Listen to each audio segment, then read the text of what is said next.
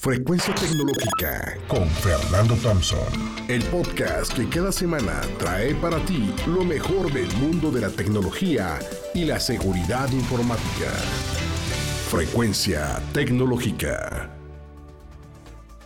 Bienvenidos, bienvenidos a este su podcast hashtag Frecuencia Tecnológica. Vamos con la segunda parte para montar tu estrategia de ciberseguridad. Y te quiero hacer una pregunta. ¿Estás preparado para el riesgo de los ciberataques? A diferencia de otros países, México no cuenta con instituciones que estén generando análisis y estudios sobre la situación actual en materia de seguridad informática. Es decir, no hay eh, una entidad seria que esté tomando todo el tiempo estadísticas como lo hacen los norteamericanos, los alemanes, en fin. Y toman como, se toma, siempre tomamos como referencia eh, estudios de otras naciones. Ahora te quiero presentar uno de la Unión Americana, y te voy a compartir datos en cuanto a este, este punto del tema de los ciberataques. Primero, acorde a The Phenomenon Institutes en los Estados Unidos, durante el año pasado, 2019, el costo promedio de una brecha de seguridad en una infraestructura informática fue de 3.92 millones de dólares, o sea, poco más de 86 millones de pesos. Dejaron en la lona a muchísimas empresas, hospitales, hoteles, les fue muy, muy mal. Es más, hasta Equifax. Equifax equivale al buró de crédito en México, amigos. Siguiente es que el 77% de las compañías no cuentan con un plan de respuesta a incidentes de ciberseguridad. Si esto es Estados Unidos y el, y el 77%, tres cuartas partes no lo tienen, en México, amigos, el número ha de ser atroz. O sea, yo creo que una enorme mayoría no lo tienen. Yo calculo que solamente un 6%, un 7% de las empresas cuentan con un plan de recuperación en caso de desastres efectivo, con un plan eh, eh, para poder tener continuidad del negocio. Muy pocas empresas, muy, muy pocas empresas tienen respaldos, restauraciones y cosas que funcionen para poder reaccionar a cualquier contingencia. Pues bueno, los dueños eh, de empresas, los ejecutivos de compañías debieran conocer esto y estar conscientes de los retos que trae consigo la ciberseguridad. O sea, ya estamos en el siglo XXI. Tienen que escuchar los consejos de los expertos en este tema tan importante, dada la proliferación del cibercrimen y siendo México uno de los 10 países más atacados a nivel mundial. Ahí sí somos líderes. Tomando en cuenta la actual crisis económica, por un lado, aunado al confinamiento por la pandemia, por el otro lado, se obliga a la transformación digital en todo tipo de empresas, desde las micro y pequeñas hasta las medianas y grandes. La estrategia recomendada es continuar y sacar adelante a los negocios en un mundo cuyas reglas han cambiado por completo y en donde las ofertas a los clientes han sido ya trastocadas porque los intereses son bien diferentes a los que se tenían antes. Aquel empresario, escúchalo bien, o compañía que siga haciendo lo mismo que hacía en 2019, tiene sus días contados. El no considerar la ciberseguridad como una de sus prioridades es un grave error, grave error.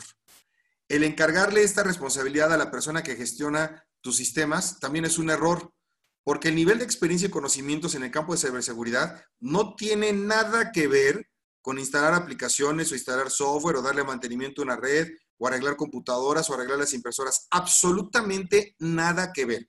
Para empezar, tienes que armar un plan pensando en qué pasaría si desaparece toda la información de tu compañía. ¿Qué pasa si te van las bases de datos de tus clientes, de tus proveedores, pagos, contabilidad, absolutamente todo. Pierdes hasta lo de los bancos. Tienes que armar un plan para cuando ese día llegue, porque es muy probable que llegue, tú puedas recuperar la información y puedas seguir operando.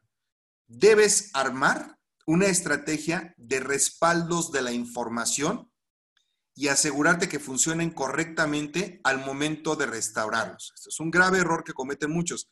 Creen que respaldan, respaldan en la misma computadora y cuando te la secuestran, secuestran tus sistemas más tus respaldos. Los respaldos tienen que estar por separado. Y aparte que tienen que estar por separado, tienes que probar que efectivamente está respaldado de manera correcta a la hora de restaurar. Son muchos pasos los que se tienen que ejecutar y esperar que una sola persona lo haga equivale a tener un padecimiento de corazón y querer que el dentista te revise y te cure, pues porque también sabe de medicina, ¿no? Pues por supuesto que no tiene sentido. Solamente un cardiólogo especializado podría salvarte y lo mismo ocurre con el tema de ciberseguridad. Solamente un experto en ciberseguridad te va a poder ayudar. Contratar a un especialista de ciberseguridad es una inversión, no es un gasto. Pero dado que el sueldo de un ingeniero con conocimientos y experiencia en este campo es muy bien pagado en el mercado laboral, la opción entonces es contratar a un despacho especializado en este tema y pagar por el servicio. Sin embargo, la responsabilidad sigue siendo del negocio y de los empleados, no importando que sean pocos o muchos, ¿ok? El problema es tan grande que cuando personalmente he ido a eventos de ciberseguridad, por ejemplo en los Estados Unidos, siempre encuentro yo un stand del FBI y de agencias federales de ese país en seguridad. Y ellos ofrecen información gratuita y capacitación a todos los que vamos ahí, porque suponen que son empresas norteamericanas. A todo el mundo le están repartiendo DVDs y manuales para que sepan de lo que se trata y USBs con, con temas de seguridad. El cibercrimen es comandado por organizaciones bien establecidas, con recursos financieros, tecnología y hasta el auspicio de, de naciones. ¿Escucharon bien? Auspicio de naciones. Pues hablamos de miles de millones de dólares los que sustraen con fraudes, hackeos, ataques, secuestro de infraestructura y más cosas. Ya ha habido casos que naciones se juntan para atacar a otra.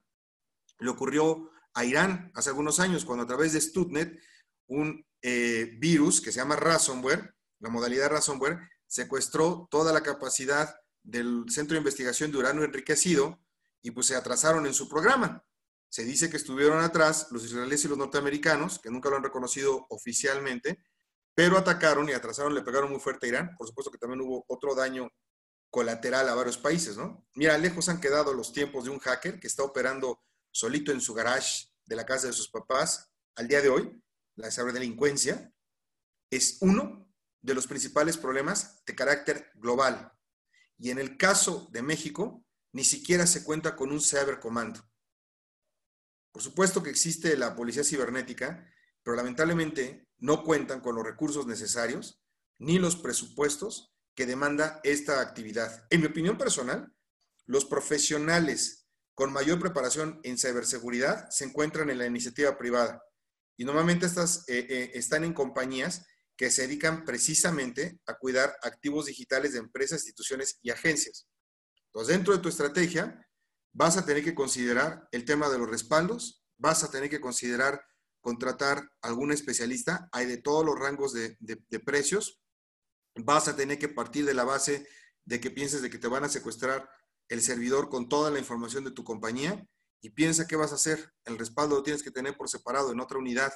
Ten cuidado cuando lo respaldes en nube. Si lo tienes sincronizado, pues también se lo van a llevar, ¿no? Entre las ruedas los cibercriminales. No es tan sencillo. Vamos a continuar la próxima semana con este tema para que puedas tener armada tu estrategia de ciberseguridad. Por favor, comparte este podcast, Frecuencia Tecnológica, con todos tus conocidos que tienen empresas, que son empleados, que toman decisiones, para que conozcan de esto. Porque un problema que tenemos en México y en general en América Latina es que existe muy poca cultura sobre ciberseguridad. Tenemos que pasar la voz y la gente tiene que conocerlo y tiene que entenderlo, porque es un problema que nos atañe a todos. Nos escuchamos la próxima semana.